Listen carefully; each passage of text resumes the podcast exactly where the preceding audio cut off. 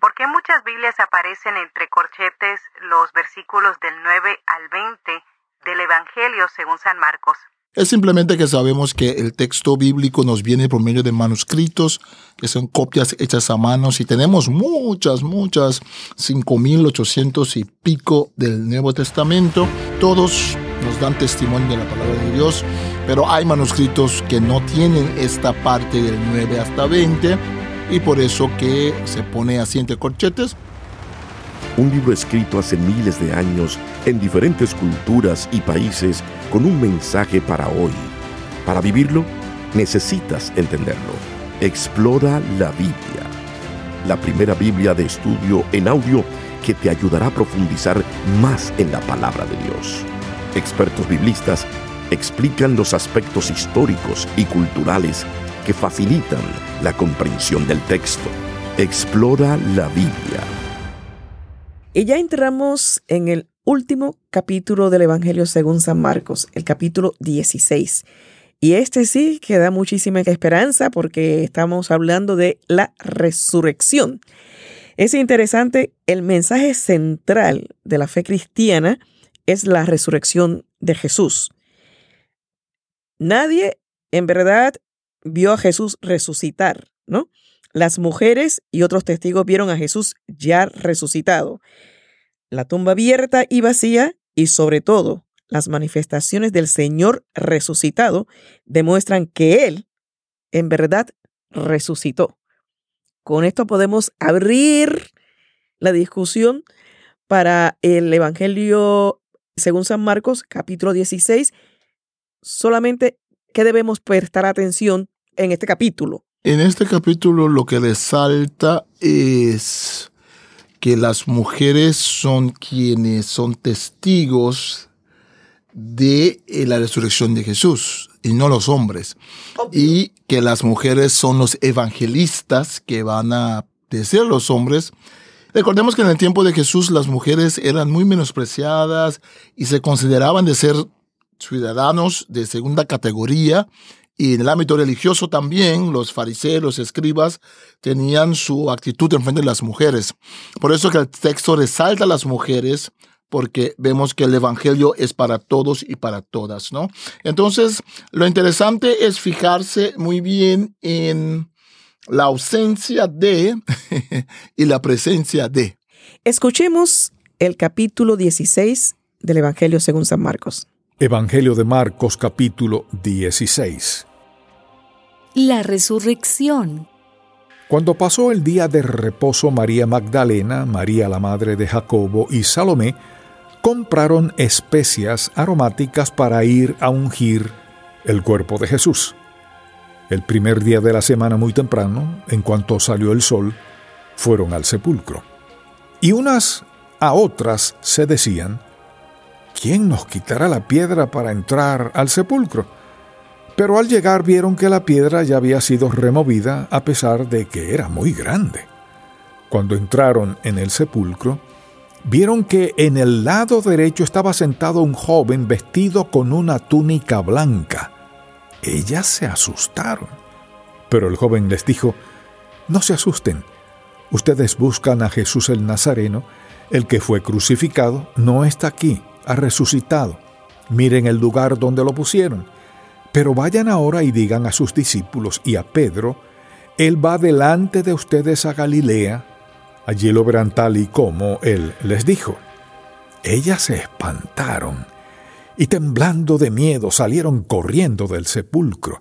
Y era tanto el miedo que tenían que no le dijeron nada a nadie. Jesús se aparece a María Magdalena el primer día de la semana por la mañana, después de que Jesús resucitó, se le apareció primero a María Magdalena, de quien había echado siete demonios. Ella fue y se lo dijo a los que habían estado con él, los cuales estaban tristes y llorando. Al oír ellos que Jesús vivía y que ella lo había visto, no lo creyeron. Jesús se aparece a dos de sus discípulos. Pero después Jesús se apareció en otra forma a dos de ellos que iban de camino al campo. Ellos fueron y se lo contaron a los otros, y ni aún a ellos les creyeron. Jesús comisiona a los apóstoles. Finalmente se apareció a los once mismos mientras ellos estaban sentados a la mesa y les reprochó su incredulidad y obstinación porque no habían creído a los que lo habían visto resucitado. Y les dijo, Vayan por todo el mundo y prediquen el Evangelio a toda criatura. El que crea y sea bautizado se salvará, pero el que no crea será condenado. Y estas señales acompañarán a los que crean. En mi nombre expulsarán demonios, hablarán nuevas lenguas, tomarán en sus manos serpientes, y si beben algo venenoso no les hará daño. Además, pondrán sus manos sobre los enfermos, y éstos sanarán. La ascensión. Después de que el Señor Jesús habló con ellos, fue recibido en el alto cielo y se sentó a la derecha de Dios. Ellos salieron entonces y predicaron por todas partes, y el Señor los ayudaba confirmando la palabra con las señales que la acompañaban. Amén. Acabamos de escuchar el capítulo 16 del Evangelio según San Marcos. En la introducción a este capítulo usted nos mencionaba que debíamos prestar atención particularmente a la ausencia de y a la presencia de. ¿A qué se refería? Es muy notorio que el Evangelio de Marcos termina con la aparición de Jesús a las mujeres que van a la tumba de Jesús para hacer los ritos necesarios que hay que hacer con el cuerpo. Hay un cuidado del cuerpo de Jesús hasta el final final. La ausencia de los discípulos más importantes y todos los discípulos, pero los más importantes, Pedro, Jacobo y Juan, que siempre eran parte del grupo íntimo de Jesús, ellos no están allí. Lo que resalta, por ejemplo, el versículo 9 también, ¿no? Dice que Jesús apareció a María de Magdala, María Magdalena, de la cual había echado siete demonios. Ella fue y los contó los encontró allí, estaban llorando y ella les contó de que Jesús había aparecido. Hay algo muy interesante en este texto que vemos que en la manera contemporánea, en muchas otras Biblias, está entre corchetes el versículo 9 hasta el versículo 20. Y muchas veces los hermanos se preguntan por qué, por qué está entre corchetes. Bueno, es simplemente que sabemos que el texto bíblico nos viene por medio de manuscritos, que son copias hechas a manos y tenemos muchas, muchas, 5.800 y pico del Nuevo Testamento, todos nos dan testimonio de la palabra de Dios, pero hay manuscritos que no tienen esta parte del 9 hasta 20 y por eso que se pone así entre corchetes, pero es palabra de Dios, lo usamos como palabra de Dios, pero solo que el traductor quiere ser honesto y decir que hay cierto tema allí de algunos manuscritos. Bueno, hay un grupo de manuscritos que no la tienen y manuscritos más tardíos la tienen. Y si fijamos en esa segunda parte también, desde el versículo 9, vemos que son las mujeres otra vez que son los evangelistas del texto. Y después, versículo 14, finalmente se apareció a los once mismos, no doce porque Judas no está, mientras ellos estaban sentados en la mesa. Entonces, si vemos al inicio las mujeres y no los discípulos, pero al final sí los discípulos todos están. Eso es importante. ¿Quién está con Jesús en cuál momento? Y también hay un reto aquí, ¿no? Hay un reto a nosotros los lectores, porque recuerde que Marcos escribe para anunciar el Evangelio. Este es el Evangelio, esas son las buenas nuevas de Jesucristo, Hijo de Dios. Ya Marco puso énfasis que el centurión romano dice, este es el Hijo de Dios, no el emperador. Ahora al final, Marcos también quiere resaltar el verdadero discipulado. El verdadero discipulado no solamente está con los hombres en ese sentido, pero está con las mujeres. De hecho, el texto es muy fuerte porque el ángel, el joven, dice a las mujeres, vayan y dígale a los discípulos y a Pedro. Pedro siempre aparte, porque el líder del grupo, el Evangelio de Marcos es el quien siempre sale a hablar, ¿no? Pero dígale también a Pedro. Entonces allí vemos las mujeres como evangelistas, como quienes anuncian la buena nueva. Pero incluso las mujeres que recibieron esa noticia, versículo 8 dice que estaban temblorosas, que se espantaron y temblando de miedo salieron corriendo del sepulcro y era tanto el miedo que tenían que no le dijeron nada a nadie. Entonces sigue el texto que después sí dijeron. Entonces, en primer instante, incluso las mujeres reciben la noticia, pero el choque es tan fuerte, ¿no? Después vamos a ver que van, van, a decir, ah, recordamos que nos había dicho, ¿no? Pero el puro estrés, el puro estrés.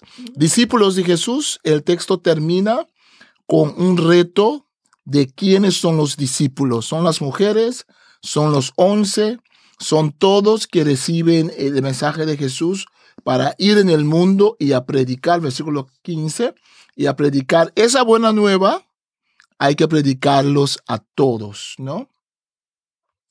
Entonces, ¿concluimos qué? Concluimos que hay esperanza después de todo y concluimos de que hay una pregunta. La pregunta es qué vamos a hacer nosotros con el texto en realidad. Vamos a seguir. Por eso a mí también me gusta, si vemos el versículo 8, me gusta los manuscritos que tienen esa final, porque eso quiere decir que la pregunta es ¿qué vas a hacer tú? El texto no termina, termina, pero en realidad el Evangelio sigue.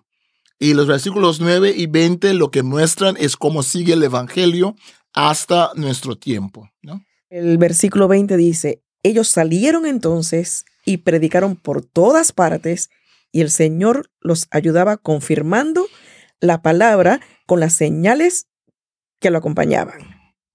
Amén. Amén. Y ese es el final, el final feliz. El final feliz de Marcos. Y el final feliz de, de ver que el proceso de discipulado, y tal vez es bueno terminar con eso, que en nuestros días tenemos un concepto muy equivocado de ser discípulo de Jesús. ¿no? Pensamos que ser discípulo de Jesús es decir una oración una vez, o pensamos que ser discípulo de Jesús es pertenecer a una iglesia particular, o pensamos que es cumplir con ciertas exigencias. Pero si leemos el Evangelio de Marcos, vemos que para Jesús ser su discípulo es un proceso continuo. Es un proceso continuo de, levantarse, caerse, es un proceso de crecer en entendimiento. Es de crecer, crecer, crecer, crecer y seguir recibiendo la revelación de Dios. No añadimos nada más para no dañarlo. Con esto concluimos el Evangelio según San Marcos y les invitamos a que nos acompañen en el siguiente episodio que ya comenzamos con otro Evangelio. Muchas gracias por su atención. Recuerden que los episodios anteriores los encuentran en bibelabiblia.com y también en la aplicación de su preferencia para podcast buscando por el título Explora la Biblia un libro escrito hace miles de años en diferentes culturas y países con un mensaje para hoy. Para vivirlo, necesitas entenderlo. Explora la Biblia, la primera Biblia de estudio en audio que te ayudará a profundizar más en la palabra de Dios. Expertos biblistas explican los aspectos históricos y culturales que facilitan la comprensión del texto.